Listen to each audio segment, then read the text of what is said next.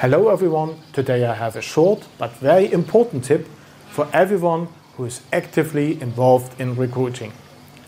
It's based on an observation I have made time and time again, and that is something that's very sad on the one hand, but also very damaging to the success of your hiring activities on the other.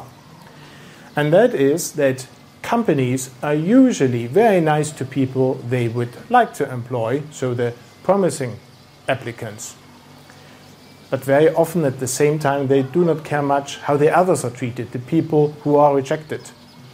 Now you have to be aware, over time, you're going to turn away many more people than you are going to employ. So the number is much higher.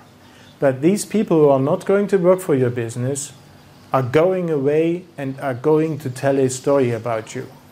So you better make sure it's a good one and they don't warn everyone uh, to work for your business, but rather say a lot of good things, saying that unfortunately they didn't get the job, but they learned what a great business your company is, and they will definitely apply for similar positions again in the future.